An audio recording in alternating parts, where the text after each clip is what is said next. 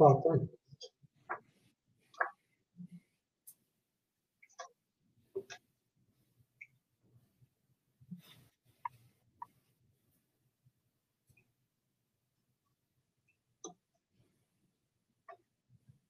Muito boa noite a todos, sejam bem-vindos, sejam todas bem-vindas. Estamos aqui mais uma vez no canal do 16º Conselho Espírita de Unificação, aqui na cidade de Barra Mansa, aqui no sul do estado do Rio de Janeiro. Nós que somos adesos ao Conselho Espírita do Estado do Rio de Janeiro, ao nosso querido SERG e à Federação Espírita Brasileira. E hoje estamos recebendo aqui com muito carinho para a palestra de hoje o nosso querido irmão Marcelo Neto. Boa noite, Marcelo. Boa noite, Adnilson. Uma alegria muito grande essa oportunidade que nos foi ofertada. Irmão, nós é que agradecemos e aceitar mais uma vez o nosso convite. É uma alegria muito grande te receber aqui, nosso movimento espírita, você que é presidente da Federação Espírita da Flórida, e nós vamos agradecendo aqui desde já a presença de muitos irmãos nossos que já estão aqui conosco. Né? Já temos aqui a Marici Vale, Rodolfo Rocha, a Marlene Xavier, nosso querido irmão Alberto, lá de Barra do Piraí, nossa irmã Cleonice, a Júlia Amaral, nosso querido irmão Aurélio, a Elane também já está aqui conosco, a nossa irmãzinha Cássia, Luiz Gustavo, Joana Faria, nossa irmãzinha Andréia, Ariela, que coisa boa. Né? Deixa eu ver, tem mais gente chegando aqui, a Lúcia, a Maria Dolores, a Sônia, o Charles, a Valdice, nossa, que presente, viu? Nossa irmãzinha Ivete, a Vânia Benevenuto, a nossa querida irmã Cláudia Escobar, que é presidente do Centro Cristão Espírita Zico Horta. Que alegria a sua presença aqui, minha irmã. A, a Lúcia Magalhães. A minha mãe também está aqui presente. Boa noite. Minha querida mãe Zita aqui. Que bom. Nosso querido irmão também, Jaime Monteiro de Barros. Boa noite, meu querido irmão, lá do Grêmio Beneficente, lá de Barra do Piraí. Que maravilha! A Sheila, Terezinha de Castro, Adriana Moura, o Hervé, a Charlete, a Silmara, o José o nosso irmão Gledson, lá do sul de Minas, está lá em São Vicente. Né? O nosso querido irmão José Heloísio, né? Então, sejam todos bem-vindos. Gente, uma que alegria a presença de todos aqui. Viu? A Luzinete, né? Cleonice, Lacerda, né? Que coisa boa. Então, vamos lá. E hoje escolhemos aqui, em homenagem ao nosso querido irmão Marcelo Neto, o livro Pão Nosso.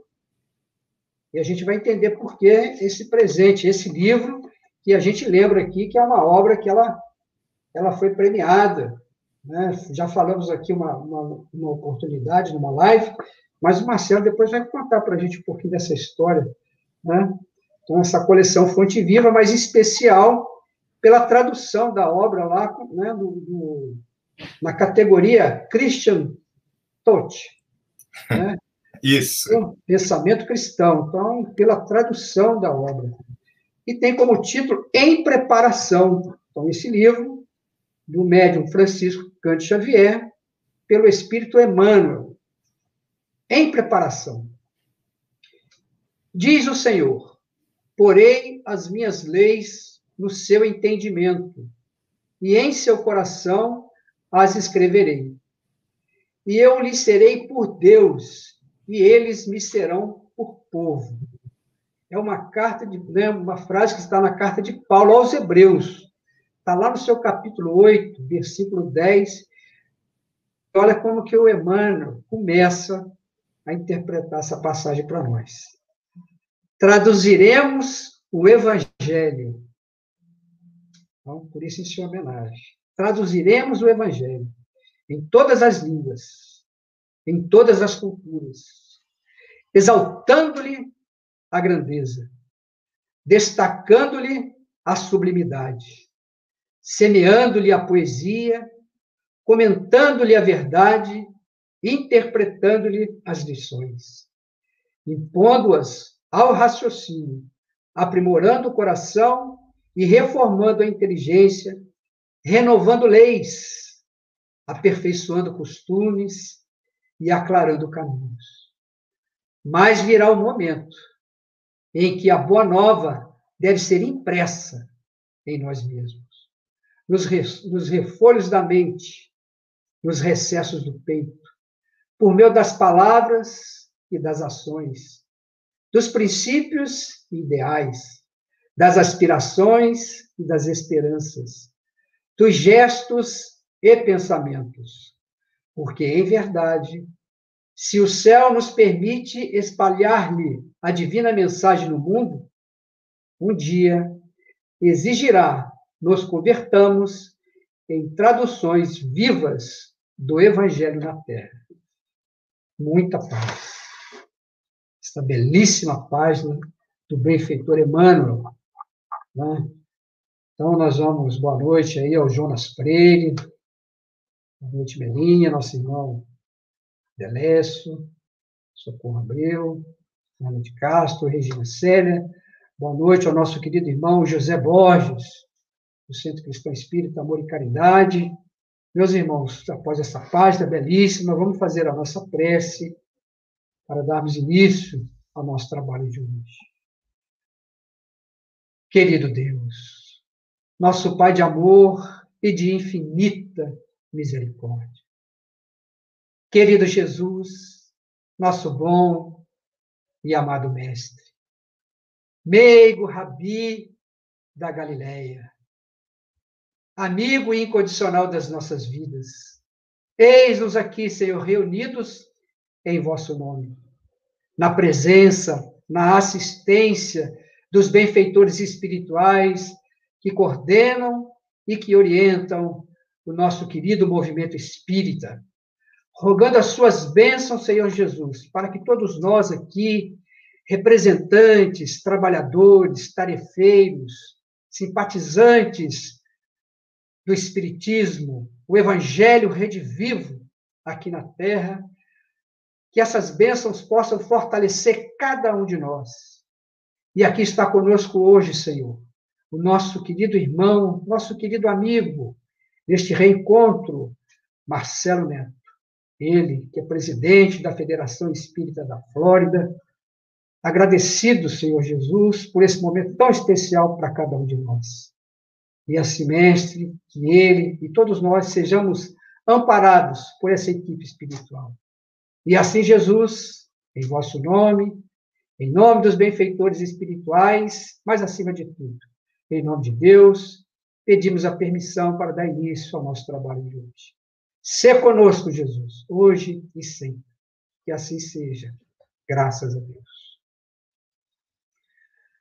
Então, com a palavra, o nosso querido irmão Marcelo Neto, conforme a gente disse, ele está lá. Eu costumo dizer que irmãos de outras terras, sai daqui do Brasil, né? E volta lá aos Estados Unidos para esse trabalho tão maravilhoso, principalmente pela FEB Publishing e a Leal Publishing. Esse trabalho belíssimo, traduzindo né, esse Evangelho do Cristo, a luz da doutrina espírita para todos nós. Seja bem-vindo, meu irmão. Palavra é sua. Muito obrigado, Adnilson, pela, pela, pelo amor, pelo carinho com que você, sua esposa e os amigos queridos fazem este trabalho de divulgação desta doutrina tão especial. A mensagem que você leu, acredito que seja do capítulo 40 do livro Pão Nosso e que nos traz algumas reflexões a respeito deste processo de tradução destas obras que trazem o Evangelho de nosso Senhor Jesus Cristo, para que todos os povos possam conhecê-la, talvez neste primeiro momento de uma forma intelectiva, mas as sementes que estão sendo distribuídas ao longo destas terras que compõem o nosso belo planeta estão frutificando em cada um de nós, na medida certa, no momento ideal, trazendo Jesus de volta de uma forma como nunca poderíamos imaginar. Joana de Ângeles, através da mediunidade de Divaldo Pereira Franco, na obra Jesus e a Atualidade, irá nos dizer o quão contemporâneo, o quão atual é o pensamento de Jesus. Tão atual que nos surpreende até os dias de hoje, da forma como ele distribuía, distribuía aquelas sementes, sementes de vida eterna, de vida abundante. Profundo conhecedor do nosso psiquismo. Jesus penetrava com tamanha segurança nos refolhos da nossa alma, fazendo como se fosse uma invasão do bem, descobrindo as reais causas das nossas aflições, que muitas vezes o nosso inconsciente procura dissimular, escamotear de uma forma, pensamos que somos hábeis nesta forma de dissimulação, de escamoteamento, mas nada, nada era obscuro e escamoteado para este homem chamado Jesus. A nossa querida mentora Joana de Ângeles irá nos falar que este homem de Nazaré não se permitiu desvios, não se permitiu subterfúgios, ele enfrentava as questões de toda ordem com um critério de sabedoria impressionante. Desnudava as mais complexas e desafiadoras personalidades que ali estavam. Toda a sua doutrina baseava-se no amor, na transcendentalidade da alma, e ele falava de um reino que não é um reino como nós concebemos. Esses reinos temporários, do poder temporal que muitos de nós imaginamos. A sua mensagem era tão poderosa que mesmo os psicoterapeutas da atualidade, aqueles até que se consideravam arreligiosos, ou seja, sem nenhuma vinculação religiosa. E podemos trazer aqui dois exemplos. Exemplos: Melanie Klein, essa austríaca que depois se radica na Inglaterra.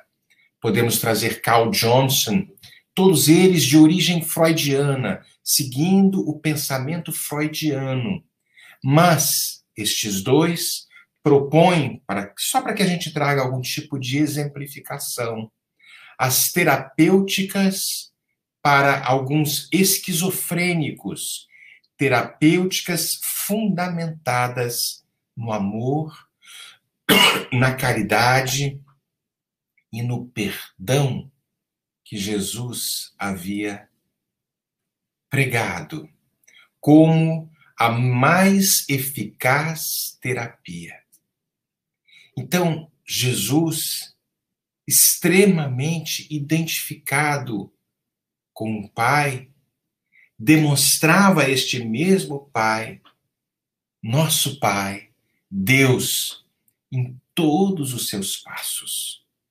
Ele conclamava a todos nós para que pudéssemos conquistar a realidade dos nossos espíritos espíritos imortais, para que nós pudéssemos alcançar um reino diferenciado, um reino dos céus que não está fora, que está dentro de cada um de nós.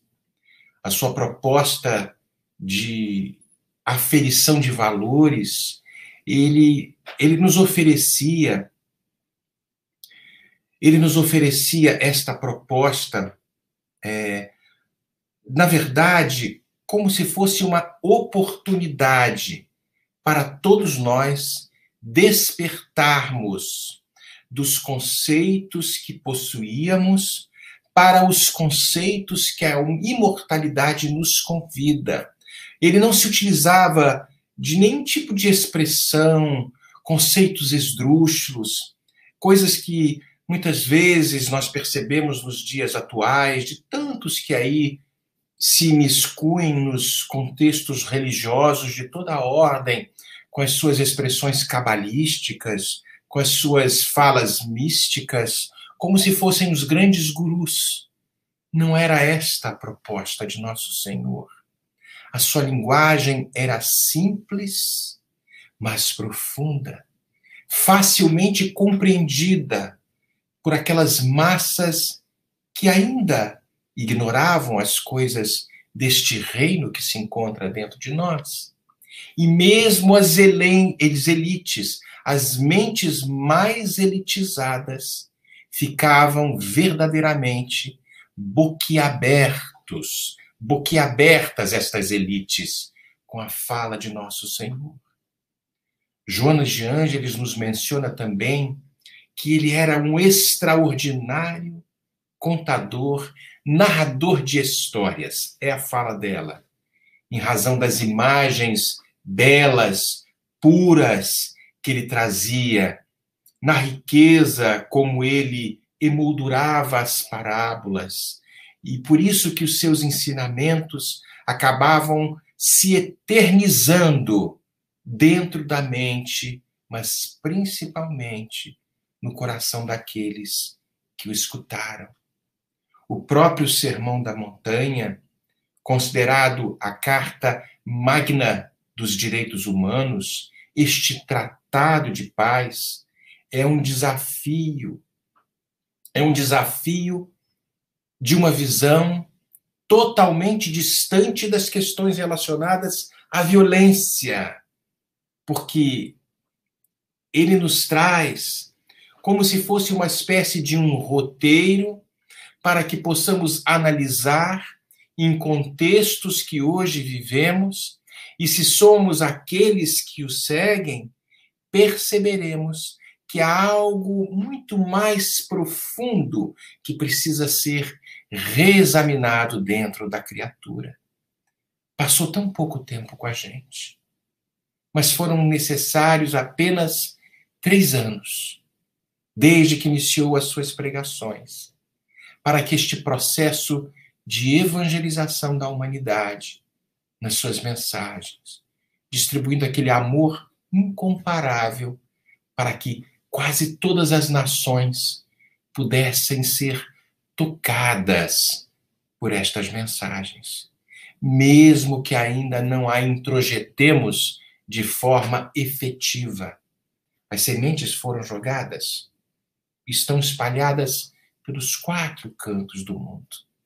Então não foi pela ciência e nem pela arte da oratória, embora fosse um excelente narrador, contador de histórias, mas não foi por esta ciência nem esta oratória que ele cativou as multidões. Não. Foi pelo seu amor. Quando nos traz bem-aventurados os pobres de espírito, porque deles é o reino dos céus. Bem-aventurados os que choram, porque estes serão consolados.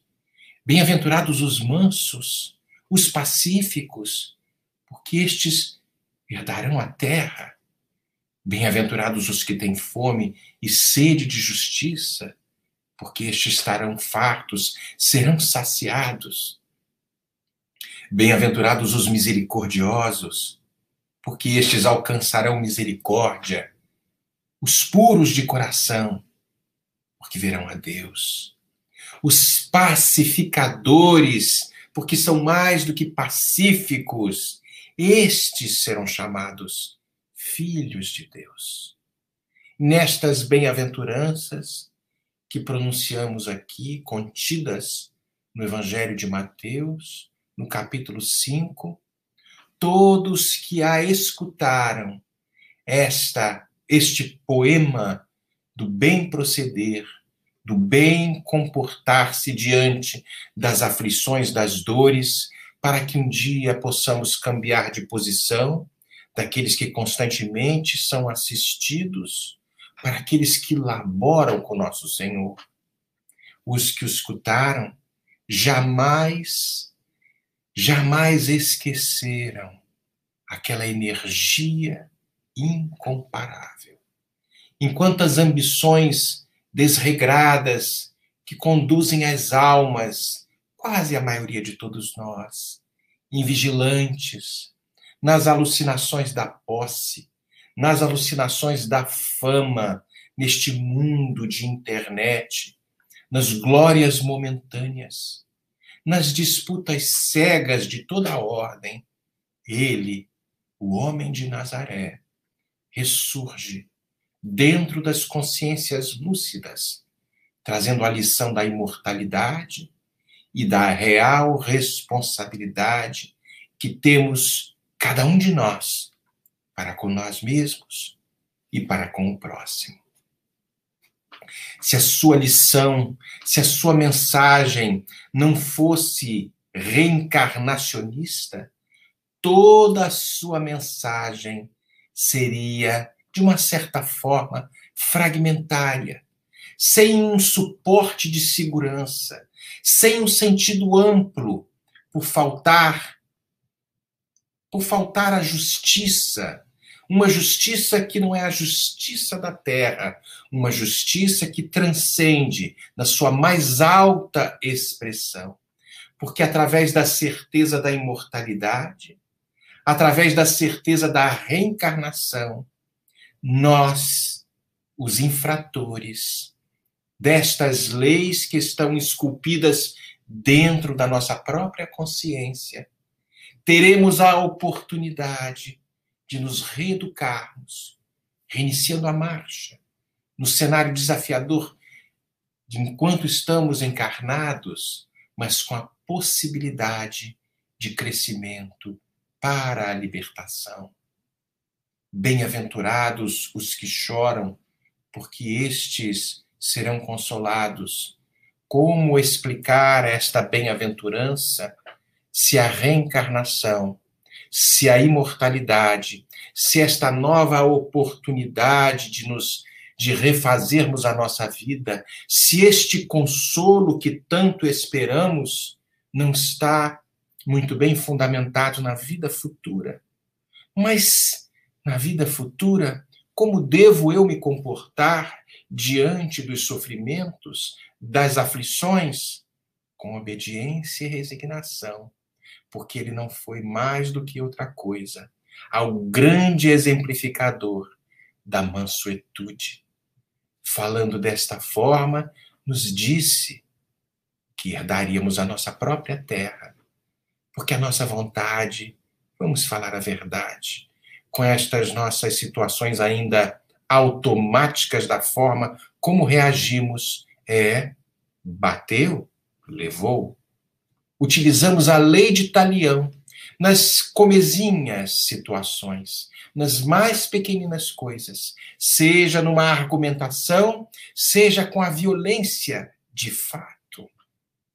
Mas o manso, o pacífico, não é um passivo, é aquele que se examina, que se controla e, quando emite uma opinião, não está imbuído do sentimento de revide ou de raiva, apenas fazendo uma leitura bem fundamentada da situação que se apresenta, controlando os seus instintos, os seus pensamentos, as suas emoções, para que neste processo de autocontrole, as boas vibrações que eu constantemente estou emitindo possam alcançar estas boas vibrações do mundo maior.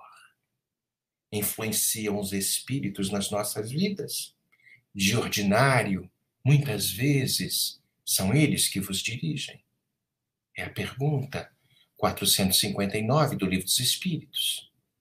Por isto, um dos grandes desafios que este homem de Nazaré nos trouxe foi a possibilidade de reiniciarmos a marcha com os nossos adversários, porque se pudermos talvez categorizar qual a maior problemática da criatura humana, eu diria que são os relacionamentos. Esta arte de relacionar-se é desafiadora, uma vez que ainda estamos muito mais próximos da animalidade do que a angelitude.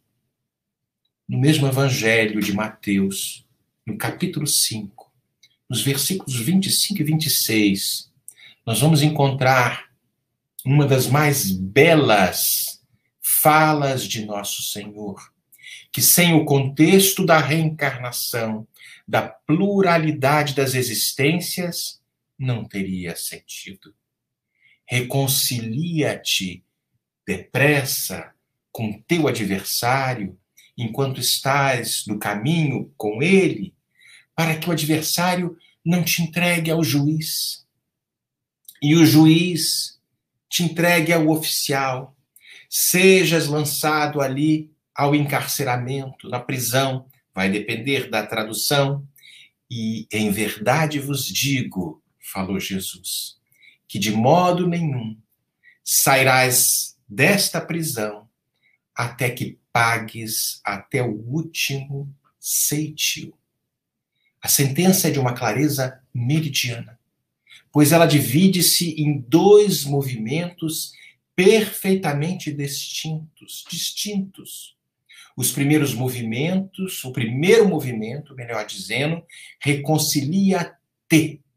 É a parte que nos cabe, na medida em que desejamos seguir o caminho do perdão. É um apelo para que façamos a nossa parte, aquela que diz respeito somente a nós mesmos, independente do outro com quem conflitamos. Esta etapa fala da nossa relação conosco, do trabalho interno, a despeito do outro, que permanece apenas como se fosse uma espécie de espelho através do qual nos enxergamos é fazer conosco aquilo que só nós podemos concretizar. Este alto perdão. Reconcilia-te. Este caminho é individual, intransferível, inalienável. É percorrido a despeito de nossos adversários estarem cientes ou não, concordarem com a gente ou não, estarem perto da gente ou distantes. E ainda no primeiro movimento, se nós quisermos aprofundar e visando uma análise talvez muito mais didática da fala de nosso Senhor, Jesus Cristo, talvez possamos focar exclusivamente nas questões da culpa. E a citação evangélica do reconcilia-te revela que habitualmente nós cometemos estes erros. Ou seja, deixa eu me explicar melhor. Posto que, é, por exemplo, a conciliação, quando ele coloca reconcilia-te, ele não está falando concilia-te, ele está falando reconcilia-te, significando que há uma reincidência neste processo relacional. Então importa saber se há limites para repetirmos os erros que vão terminar por nos trazer, nos imputar, às vezes, remorsos muito grandes. Então a resposta, talvez, nós possamos lembrar aqui a indagação de Pedro, de Pedro, o apóstolo, quando ele pergunta para o Cristo: quantas vezes meu irmão pode pecar contra mim Quantas vezes eu devo perdoar, Senhor? Será que até sete vezes? Vamos ver que Pedro tinha este número, sete era um número cabalístico, era um número muito empregado, tinha uma grande significação para a cultura judaica. Mas o mestre, no entanto, demonstrou o quanto Pedro não se conhecia. Pedro estava ainda com esta pretensão de um limite de perdões. Ele falou: será que é até sete? Pedro não foi suficientemente ousado naquela conversa com o mestre. Então, o mestre faz uma nova proposta para aquela matemática do perdão de Simão Pedro. E ele nos traz: Não, Pedro, não te digo que até sete vezes, mas te falo setenta vezes sete vezes. Aí, se a gente fizer a matemática, vai dar 490. Mas não é essa também a proposta de Jesus. Ele nos traz a proposta de perdoarmos imensamente, infinitamente, tantas vezes quanto forem necessárias. E Jesus tinha razão. De vez que somente, por exemplo, na casa do sumo sacerdote, Pedro iria negar o seu mestre por três vezes, nós sabemos da história. Sem falar, então, nos momentos que antecederam o aprisionamento do mestre, quando eles estavam ali dormindo, ali no Monte das Oliveiras, e ao despertar, fere a orelha do soldado Malcolm, que vai prender Jesus, em total contradição aos ensinos que Jesus havia trazido a respeito da mansidão, da brandura. Então, Jesus, considerando a fragilidade humana, vai aproveitar a ocorrência com que Pedro havia perguntado, pedido, feito aquela indagação, não para propor 70 vezes 7, não para propor aquele, aquele número de perdões limitados, mas um número de perdões imensos em todas as circunstâncias, em todas as diretrizes, até que este hábito de perdoar fosse incorporado de forma verdadeira dentro do nosso espírito e nós possamos percorrer a vida neste ato de doarmos um pouco mais. Perdoar já vemos aí o prefixo per, fazendo como um perpassando, fazendo um périplo, doar, doando um pouco mais. Esta era a proposta. Reconcilia-te com teu irmão, com teu adversário, enquanto ele está no teu caminho. Reconcilia-te. Mas ele vai mais além, porque nos traz a proposta de que não conseguiremos sair desta prisão que fomos colocados até que paguemos até o último ceitil, nos mostrando mais uma vez a proposta da reencarnação, quando volvemos ao cenário da carne, muitas vezes com aqueles que foram os nossos inimigos, renascendo muitas vezes dentro de uma célula familiar, para que possamos exercer este ato de perdoar. Reconcilia-te. Reinicia a tarefa.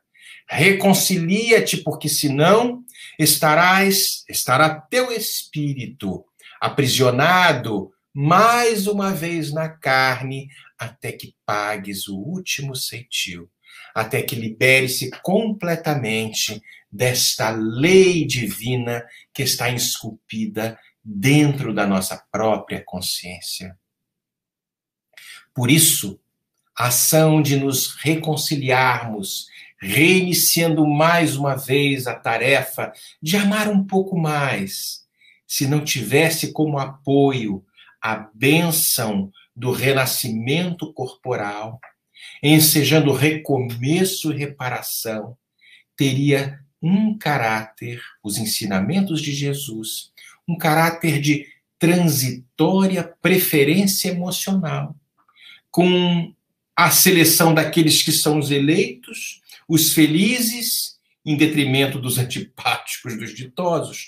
A gente ia fazer isso para os amigos, todos, tudo, para os inimigos, a cadeia, para essas situações todas. Não era esta a proposta de nosso Senhor. Por isso que, com o apoio na doutrina da reencarnação, Jesus identificava de imediato quais os que eram verdadeiramente necessitados, quais os que estavam já maduros suficientemente em condições já de se recuperarem, às vezes de um mal de saúde, de uma enfermidade, para que pudessem, saindo daquele cárcere momentâneo que a matéria impunha, e libertando-se das questões que estavam, com certeza, com as suas origens no passado, em outras vidas. Por isso que quem o visse, quem o escutasse, jamais o esqueceria. E todo aquele que lhe sentisse o toque amoroso ficaria impregnado por um magnetismo que nós não conseguimos nem imaginar. A psicoterapia que ele utilizava era centrada na reencarnação, era centrada na pluralidade das existências, por saber que o homem é o modelador do seu próprio destino e vivendo conforme estabeleceu, através dos atos de hoje, irá programar o seu destino futuro. Por isso que jamais condenou a quem quer que fosse. Pelo contrário, oferecia sempre ocasião para reparar o prejuízo e recuperar-se diante da sua consciência e diante da consciência cósmica. Sem preferência por qualquer pessoa ou por qualquer coisa, a tudo este homem amou na terra. A tudo. No próprio Evangelho segundo o Espiritismo, logo na introdução, há algo que nos chama muita atenção. Porque Kardec vai nos trazer o objetivo daquela obra, desta obra bendita, nos falando as questões relacionadas às matérias que estão contidas nos evangelhos, nos evangelhos que Jesus havia trazido, trazendo as cinco partes, que muitas delas foram motivo de muitas discussões, de muitas dissensões, de muitos comentários, de muitas brigas. Mas a parte moral, essa nunca foi motivo de discussão. O ensino moral que Jesus trazia. E Kardec nos traz ainda que isso seria o terreno onde todas as religiões, todos os cultos poderiam se encontrar, porque isso jamais constituiu matéria de disputa religiosa, a parte moral. Todas essas questões precisam ser muito bem analisadas, e aí sim a gente mergulha nesta nestas páginas alcandoradas que os evangelhos nos trazem e que a doutrina espírita elucida com uma luz meridiana, nos mostrando exatamente o que Jesus havia nos trazido. Se me amais, disse ele, há mais de dois mil anos, guardai os meus mandamentos, e eu vos enviarei um consolador. Um consolador que vai explicar todas estas questões que talvez estivessem ininteligíveis pela nossa falta de capacidade, embora a sua fala, a sua linguagem fosse limpa, simples, objetiva, mas nós, os espíritos egoístas, os espíritos obtusos, os réprobos do passado, muitas vezes fechávamos os olhos, porque o orgulho e o egoísmo falava muito alto, não admitindo que houvesse algo que fosse além da nossa capacidade de percepção, enquanto o amor, o amor pregado por este homem, na forma da caridade, como era entendida por ele, a benevolência para com todos, a indulgência para com as imperfeições alheias e o perdão das ofensas que mencionamos alguns minutos atrás, este sim, o tripé que vai nos trazer a verdadeira significação deste amor e movimento, o caritá, a caridade, o ágape, com que Paulo de Tarso envia aquela cartinha à comunidade de Corinto, aquela primeira cartinha. E Paulo nos traz, tentando decodificar o pensamento de Jesus, mostrando que, mesmo que tivéssemos todas as mais belas prerrogativas do espírito, as mais belas capacidades da alma, do corpo, as possibilidades de distribuirmos os nossos bens, fazermos os sacrifícios que muitas vezes as pessoas ficam impressionadas se não tivéssemos esta caridade, este tripé, este amor em movimento, o que nós seríamos? Talvez ainda distantes deste homem de Nazaré que nos ensinou, talvez através do nosso querido Paulo de Tarso, inspirado por Estevão, que era como se fosse o médium de Jesus, para que o nosso Paulo pudesse perceber as mensagens que estavam ali sendo distribuídos naquele vaso escolhido para que o cristianismo pudesse nos alcançar até os dias de hoje. A caridade que Paulo falava para a comunidade de Corinto e que com certeza Jesus o inspirava através de Estevão em espírito, essa caridade é paciente, ela é branda, ela é benfazeja, ela não é invejosa, não é temerária, não é precipitada, não se enche de orgulho, não é desdenhosa, não cuida dos seus interesses, não se agasta, não se azeda com coisa alguma, não suspeita mal, não se rejubila com a injustiça, mas se rejubila com a verdade. Essa caridade que é este amor em ação, tudo suporta, tudo crê, tudo espera, tudo sofre. Todas as vezes que eu releio esta carta que Paulo de Tarso envia àquela comunidade, percebo a distância que ainda me situo do objetivo que quero alcançar. Mas, tem de bom ânimo, disse ele. Ele disse: Eu venci o mundo.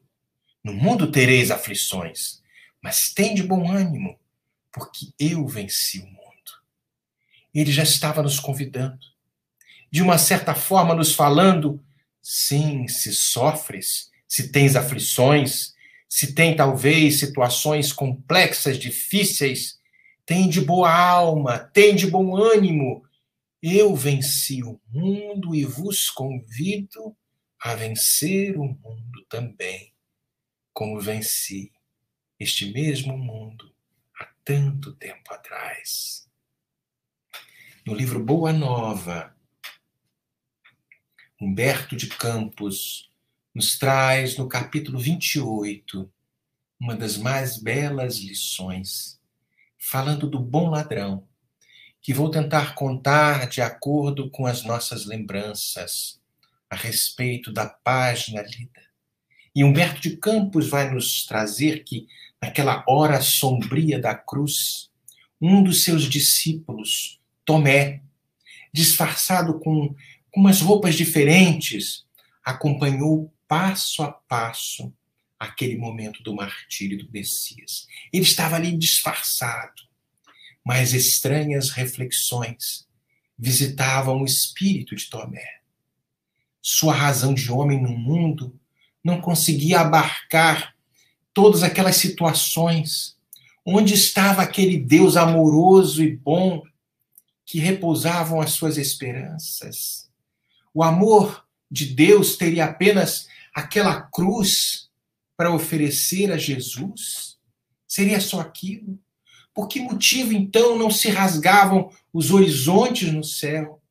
para que as legiões dos anjos viessem e salvassem do crime da multidão, aquela multidão furiosa, aquele mestre amado. Que providência era aquela que não se manifestava em nenhum momento? Eram os questionamentos de Tomé.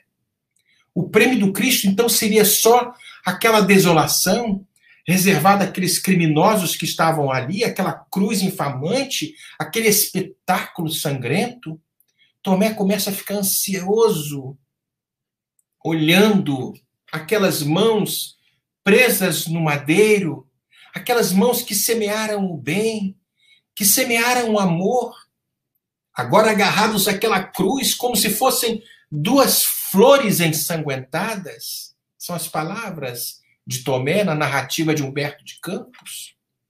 E aí aquela coroa de espinhos. Que coisa mais ignóbil.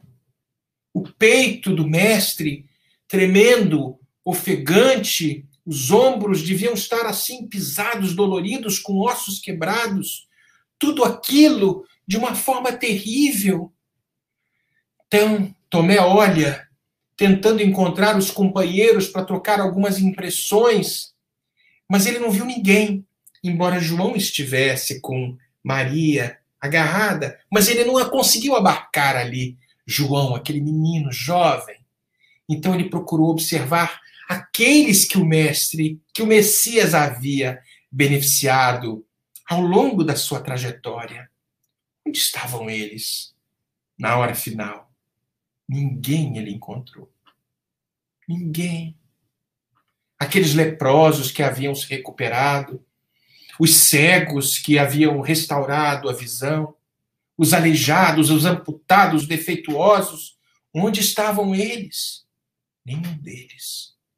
E aí Tomé pensa: valeu a pena praticar o bem? Será que valeu a pena?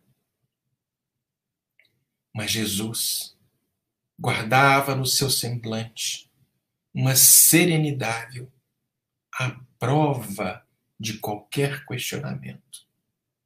Aí aproximou-se da cruz e notou que o Messias punha nele, em Tomé, os olhos amorosos, como nos tempos mais tranquilos, com aquele olhar inesquecível.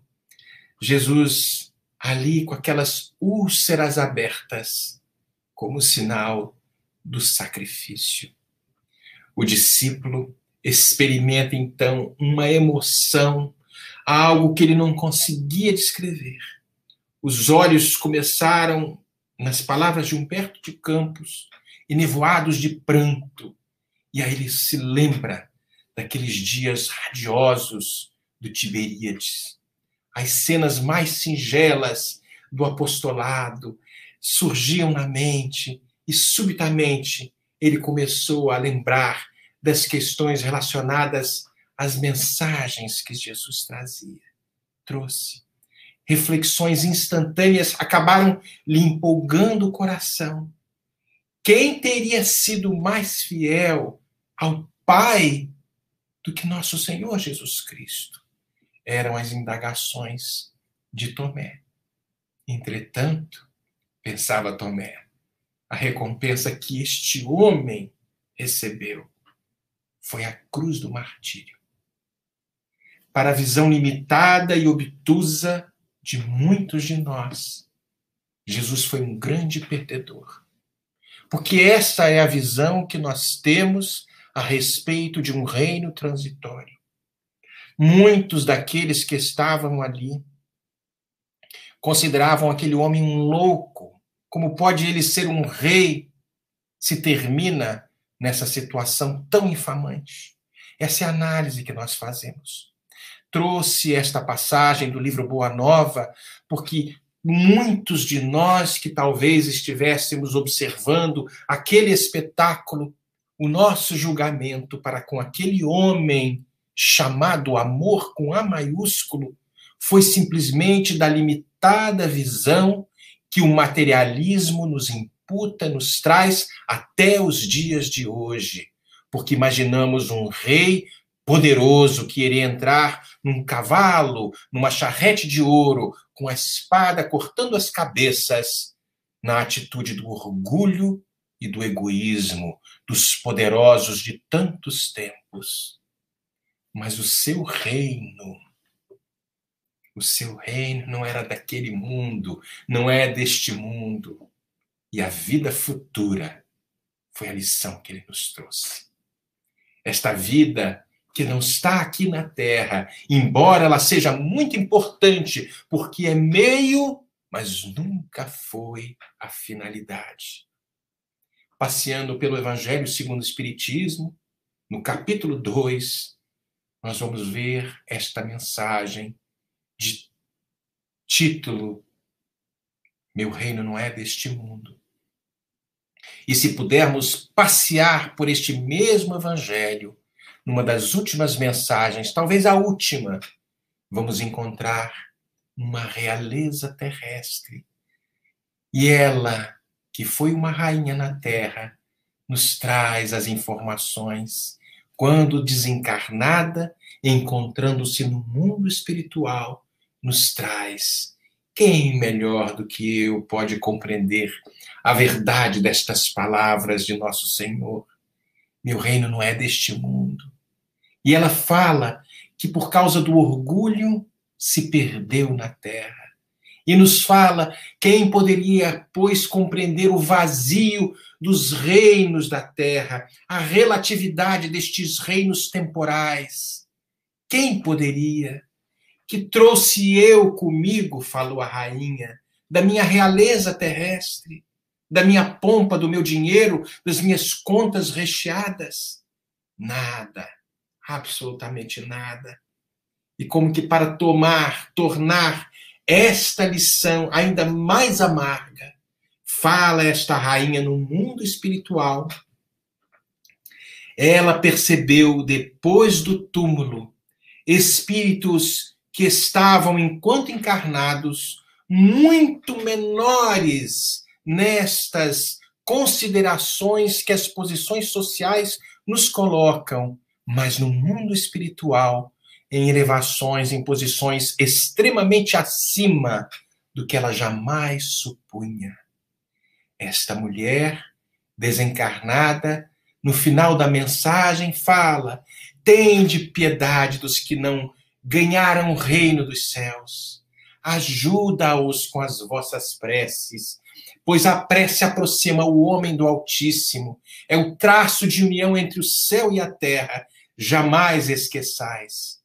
E assina uma rainha de França.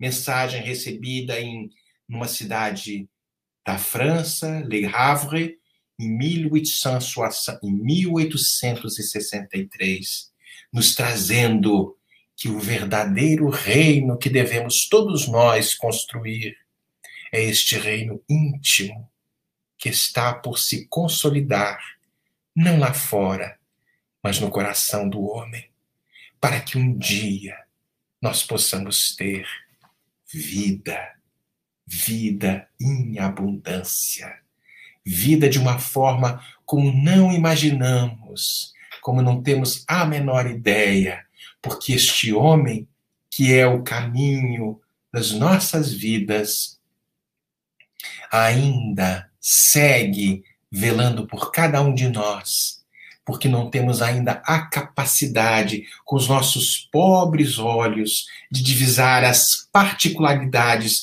neste deslumbramento de luz que ele constrói as teias necessárias para que o espírito humano possa crescer, progredir, aprender, mas acima de tudo, amar. Amar com toda a beleza, a beleza que nos espera o espetáculo humilhante da cruz é uma lição poderosa para aqueles que não mais só têm olhos na terra, mas que têm os seus olhos voltados para um mundo maior, este mundo causal que todos nós iremos retornar.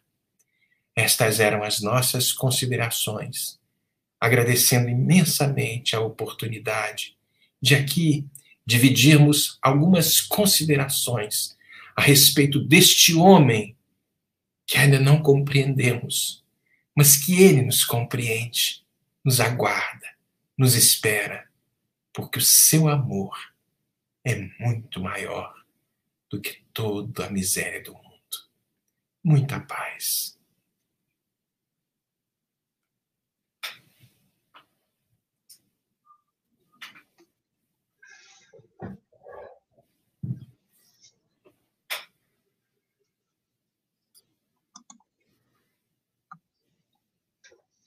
Muita paz, meu irmão. Marcelo, muito obrigado. Que alegria para os nossos corações.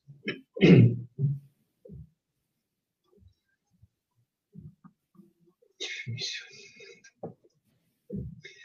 Jesus te abençoe, te fortaleça. Você continue nesse trabalho abençoado,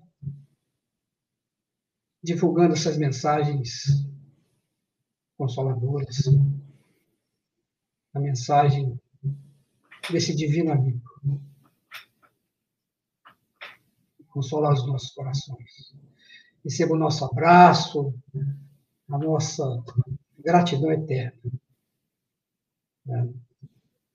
Esse casal maravilhoso, nossa irmãzinha Andréia, que esteve conosco, está aí nos bastidores. Casal abençoado, meu irmão. Essas bênçãos de todos nós aqui do nosso querido movimento espírita, da Sâmia, da Regina, da Adriana, do nosso querido irmão José Borges, da Cláudia, do Jaime, do nosso querido irmão Vadinho, a Sheila Guimarães, nosso querido irmão Rafael, Sheila Guimarães, a Ivete, a André Araújo, a Cláudia Teodoro, meu irmão, tá? Silvério Abreu, nossa irmãzinha Teca, nosso irmão Edson, todos aqui agradecidos, felizes por essa oportunidade maravilhosa, nesse encontro né, íntimo, especial com Jesus. A nossa gratidão. Nossa irmã Orali, nosso irmão Charlete, nossa irmãzinha Charlete também, nosso irmão Adelesson. Esse é o nosso carinho, nosso abraço para você, meu irmão. Para que você, nosso irmão Luiz Gustavo, para que você continue com esse bom ânimo. muito obrigado. Muito obrigado, muito obrigado, Edilson. Com muita alegria. Lembrando, né, meus irmãos, que a semana que vem nós teremos a nossa querida irmã, a Larissa Chaves, com o tema O Problema de Agradar. Nossa irmã, que nasceu na Bahia, né, mas está em Niterói, no Rio de Janeiro, ela que é psicóloga, então fico imaginando o que será que ela vai trazer para nós aí. Problema de agradar. Né? Então, sábado que vem, se Deus quiser, estará aqui conosco. Né? E a semana que vem, nós vamos divulgar toda a programação do mês espírita, a arte já está quase terminada, nós vamos compartilhar com todo mundo. O nosso mês espírita, que mais uma vez esse ano será aqui compartilhando, não somente com a nossa região, mas com o Brasil, quem sabe, exterior. Né? Então, o nosso mês espírita, com a presença de irmãos queridos, e semana que vem a gente divulga, então. Querido Marcelo, nós vamos pedir para que você possa fazer a nossa prece, né? Acho que você falou, não foi do, do livro, né? Do, ah, do Pão Nosso, né? É. é. Você explicou como é que foi a premiação, né? Qual, a... a premiação, isso foi a, a tradução, o livro Pão Nosso foi traduzido por uma equipe é, que trabalha conosco e ele ganhou um prêmio aqui nos Estados Unidos chamado Prêmio Iluminativo, é, Livro Iluminativo Cristão. E foi algo muito interessante, porque a banca examinadora era composta por várias pessoas, aqui nos Estados Unidos, várias pessoas que são cristãs, católicos, evangélicos, mas não havia nenhum espírita. E, e nós ficamos assim um pouco receosos, porque logo no começo Emmanuel fala de, de espiritismo, fala de reencarnação, traz as considerações que ainda são é, não são conhecidas esta terminologia, embora reencarnação é conhecida nos Estados Unidos, ainda tem muita, gente fala, mas espiritismo é uma, uma palavra ainda desconhecida e até tem um tom um certo pejorativo, as pessoas têm muito medo, fazem as confusões. E nós ficamos preocupados, submetemos a esta. submetemos algumas obras é, traduzidas ao inglês e recebemos em 2015 a notícia de que o livro Pão Nosso, Our Daily Bread, é a tradução em inglês, a nossa tradução havia ganho esse prêmio, prêmio iluminativo de livro iluminativo cristão. E foram 28 estados que ganharam, 28 estados que concorreram, estados norte-americanos e quatro países. É, foi a França, a Austrália, a Inglaterra, eu não me lembro o outro. É, Estados Unidos, né? E, e, e, e, várias obras foram ali colocadas, e o presidente da instituição é um grupo que fica no estado de Michigan.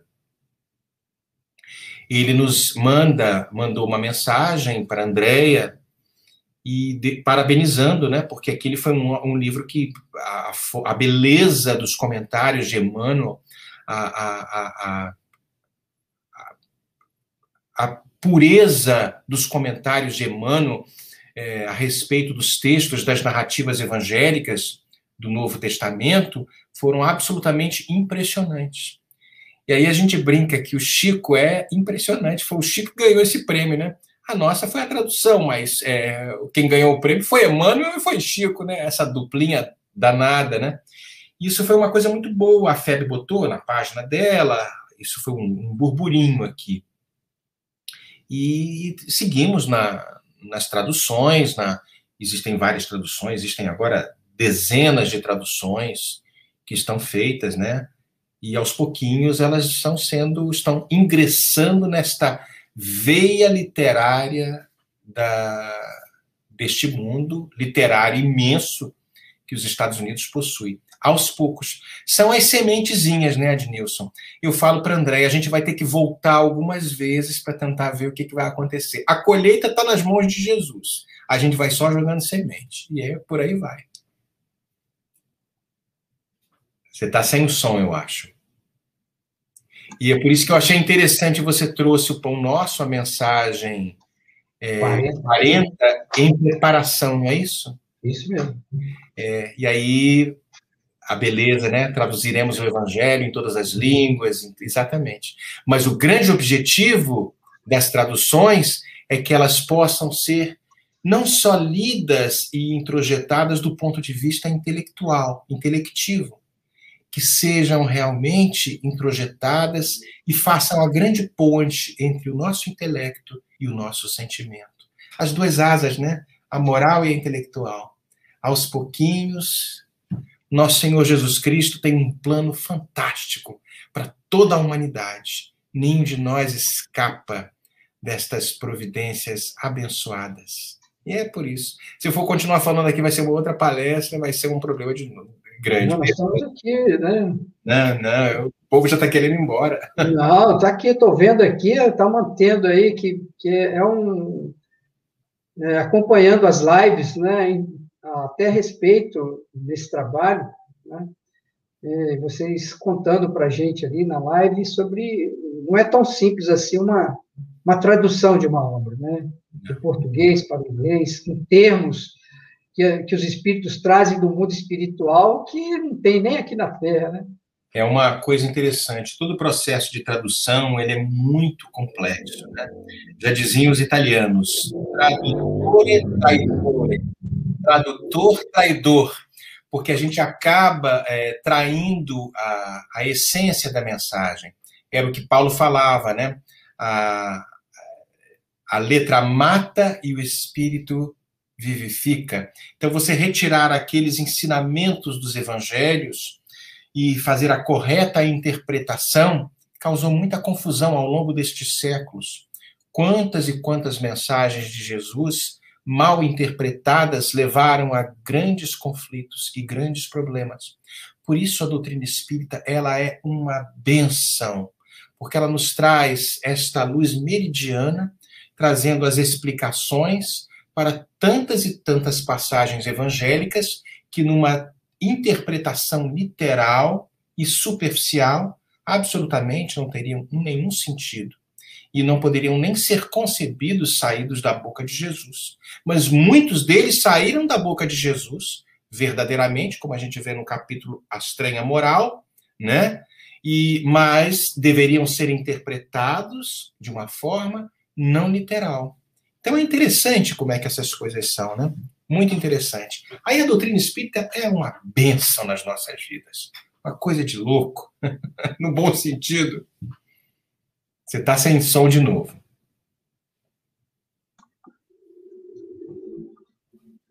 Antes que você responda aí a pergunta do Alberto, né? Lá de Barra Piraí, você pode falar um pouquinho, né? Sobre como que é a doutrina aí entre os americanos, né? Agora, você estava até falando da André, preparando uma palestra em inglês aí.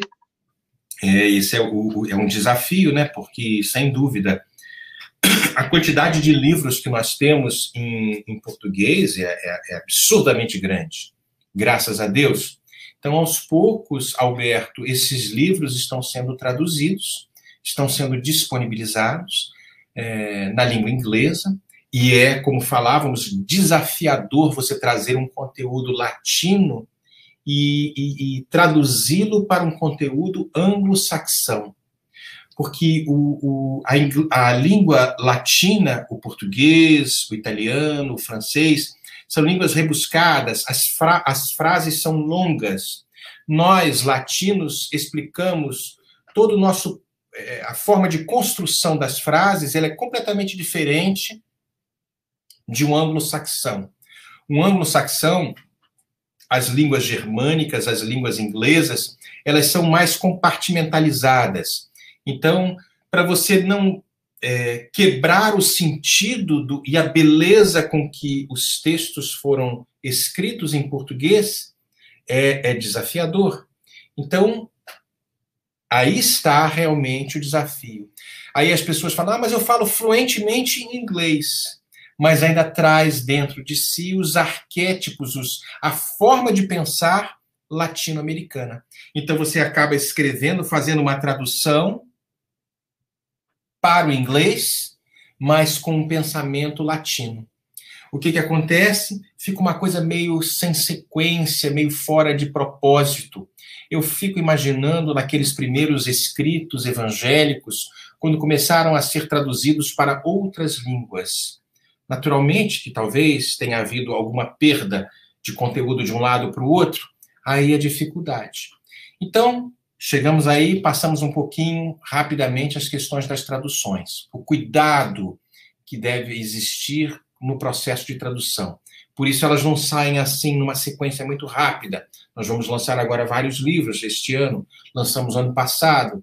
Ao longo destas, destes anos todos que estamos trabalhando no processo de tradução, que não foi iniciado pela gente, foi iniciado por outros, outras pessoas, não podemos deixar de trazer aqui a figura de, do Nestor João Mazotti, que foi presidente da Federação Espírita Brasileira, já está desencarnado, foi secretário-geral do Conselho Espírita Internacional, que iniciou este processo de tradução de qualidade.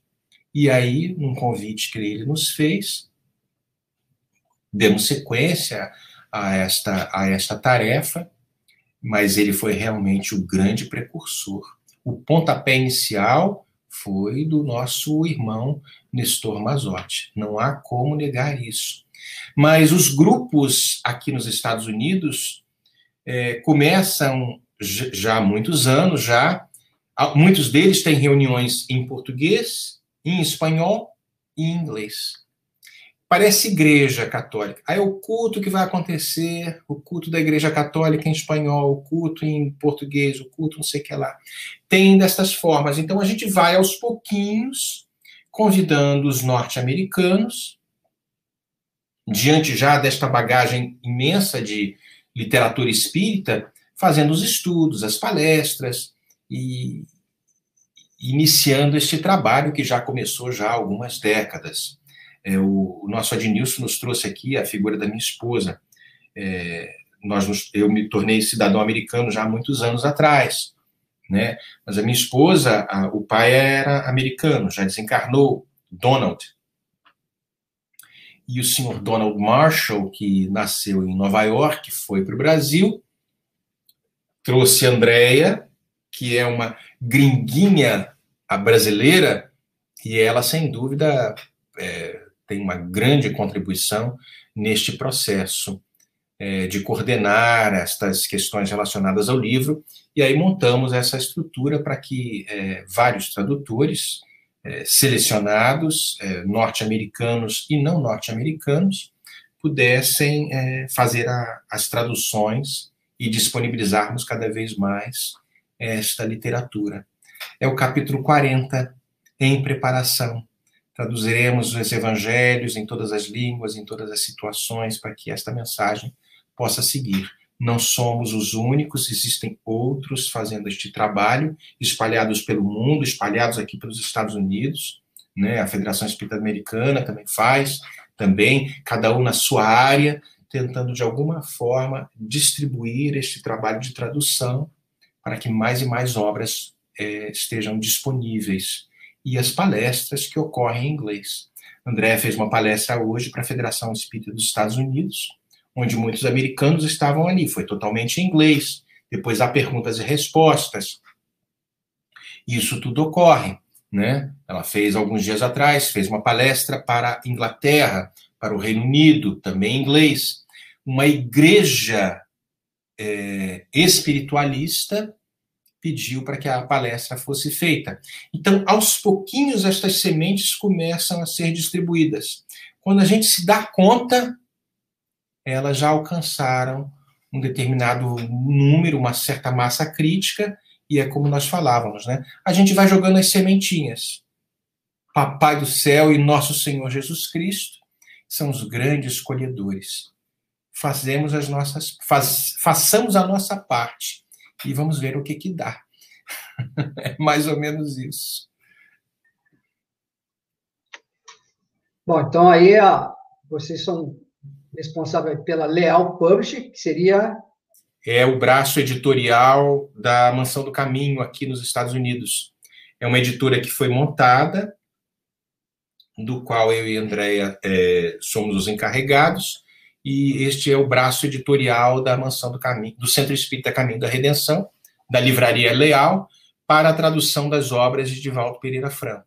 E a FEB Publisher, que era a antiga Edicei of America, mas é a mesma instituição, né, que deu sequência no trabalho que Nestor Mazotti iniciou lá atrás, na divulgação das obras de Chico, de Ivone do Amaral Pereira, de, de outros é, colaboradores e, e médiums que estão vinculados à Federação Espírita Brasileira, com várias obras. Se vocês entram na página da FEB Publisher e da lealpublisher.com, vão ver várias obras já traduzidas ao inglês.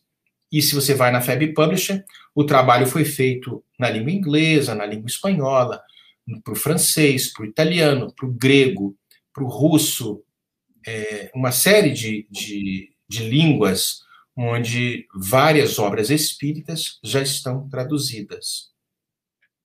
A grande maioria em outras línguas foi o nosso Nestor. A gente pegou carona, então não é justo que a gente leve o crédito. Estamos só dando sequência. Nossa, que maravilha. Né? A Lúcia aqui mandando uns parabéns para você, a nossa irmãzinha Cláudia Escobar, que maravilha, tudo isso, divulgação abençoada, né? Nossa irmãzinha Cássia também, mais uma vez repetindo aqui, sempre bom ânimo, Marcelo e Andréia. Né? Isso aí, tem que ter, né? Momentos como esse de pandemia é um bom desafio, né? É verdade, é verdade. Então, meus irmãos, para a gente aproveitar ainda o nosso querido irmão, para que ele possa fazer a prece, encerrando a nossa atividade de hoje. Para fazer a prece? Tá bom.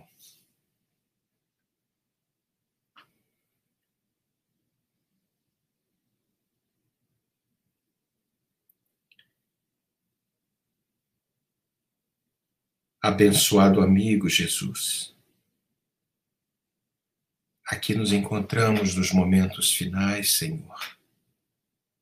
profundamente agradecidos pela oportunidade da tecnologia que nos uniu a tantos, tantas localidades, na tentativa de disseminar a tua mensagem imortal. Sabemos da nossa imensa limitação, Senhor, diante deste amor infinito que abraça toda a terra.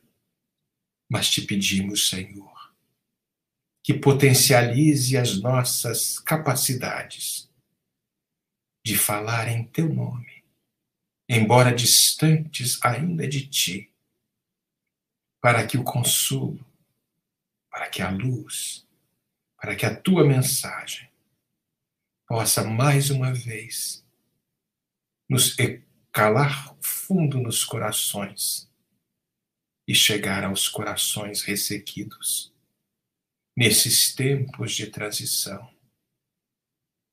Tu nos disseste, Senhor, querias nos enviar um consolador prometido, que nos traria as lições e as mensagens necessárias para o esclarecimento de tantas questões que, mesmo nos dias de hoje, se não nos aprofundamos de forma efetiva na tua mensagem, quantos de nós desertamos, ainda com os paradigmas do materialismo que tentam de toda forma imiscuírem-se dentro das sociedades de todo o planeta.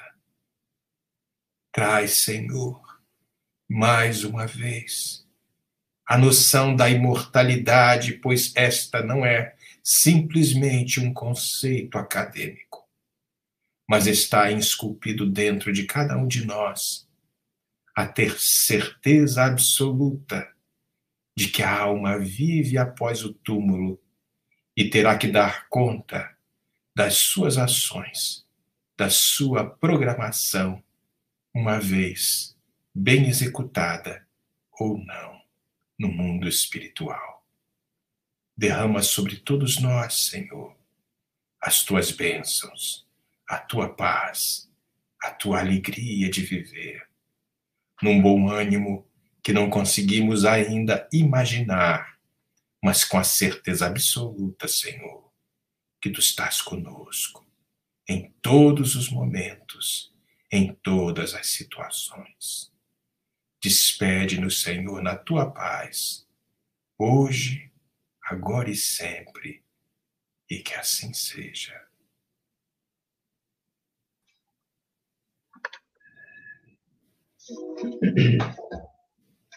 Que assim seja. Então, mais uma vez, boa noite, obrigado pela presença de todos. E o meu já chegou. Os Felizes. Essa obra belíssima aqui, de César Braga Saíde e a nossa irmãzinha Andréa Marcho. Tá? Aí. Né, eu vou levar lá o nosso sobrinho lá, o João Pedro. Que maravilha, né? É isso daí. Linda obra, né? Que é uma história belíssima aqui. É uma história, é para evangelização infantil, é uma história simples, muito, é. muito singela, mas feita com muito carinho e é utilizada nesses processos de evangelização infantil que a nossa querida Andréia, como César Said, fizeram, trazendo os superpoderes de Jesus. É. Porque a gente vê que essas crianças aí buscam nos videogames, nos filmes, os superpoderes destes heróis de Hollywood. Muito bacana, muito bonito, muito, é, dá para a gente se distrair mas existem superpoderes dentro da criatura humana e Jesus nos ensinava.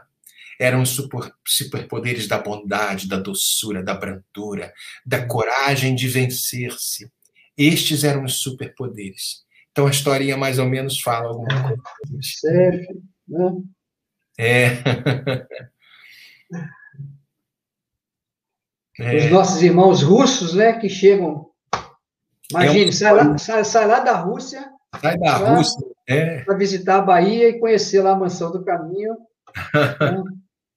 é, nessa aventura aqui, Emma e o Cef conhecerão os pequenos Clara, Giovanni e Marcelo, três irmãos dotados de superpoderes. É uma história linda. Né? Eles ficam encantados lá com o trabalho. Gente, obrigado. Muito obrigado. Muito obrigado. Eu, eu, eu agradeço muito mais uma vez a oportunidade. É, o que nós falamos, eu sei que todos vocês já conhecem, é, já estão, como a gente diz, né, carecas de saber, né? Mas eu agradeço a oportunidade de tentar dividir algumas reflexões a respeito deste homem tão especial que é Jesus. Muito obrigado. Maravilha. Nossa. Aí a Melinha já está querendo conhecer o livro. A Melinha, que é da evangelização, é. né? Bom, é um livro maravilhoso. Né? Mas esse daqui já é do João Pedro.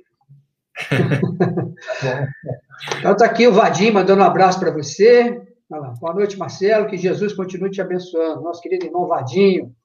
Ah, né? um grande abraço para ele, né? Vadinho passou por umas dificuldades grandes, né? É. Está se recuperando. Tá Vadinho, se... receba aí as nossas vibrações amorosas. Aí. Lógico, ele vai se recuperar. Ele vai se recuperar. Lógico. É. Isso aí. Boa noite a todos. Boa noite, boa noite.